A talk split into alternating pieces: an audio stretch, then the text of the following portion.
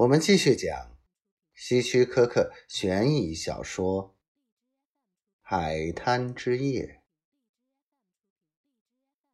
乔治一直好奇的想：如果贝蒂知道了促使他抱住他的不是激情，而是惊慌时，他会怎么想呢？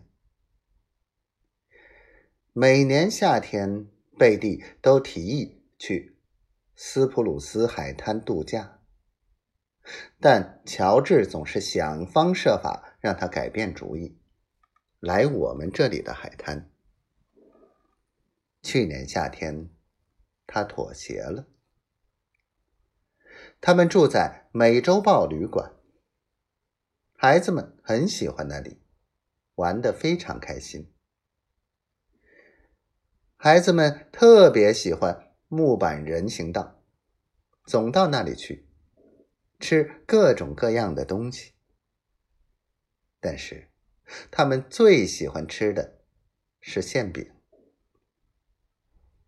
不久，他们在一条小街上发现了一个食品店，有一个人站在玻璃后面，戴着白色的厨师帽。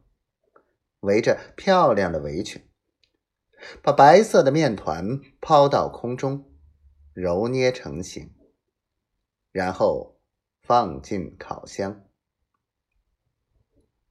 他们每天都恳求说：“爸爸，爸爸，请带我们去吃馅饼吧。”但是，当他们到了小店门口时，孩子们总是要求站在那里，先看一会儿那个滑稽人的魔术表演。乔治无法正视那个人，那个人长着一张狐狸脸，红红的头发，一对小小的耳朵上没有耳垂。乔治不停的告诉自己。这不可能是杀害昆丁的那个人，这是不可能的。十年前是潘恩杀的人，所以也许这是他的亲弟弟或孪生兄弟。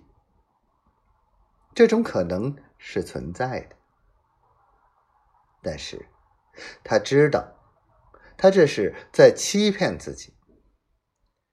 每次他走到那里，他相信他看到的是海滩上的那个小伙子。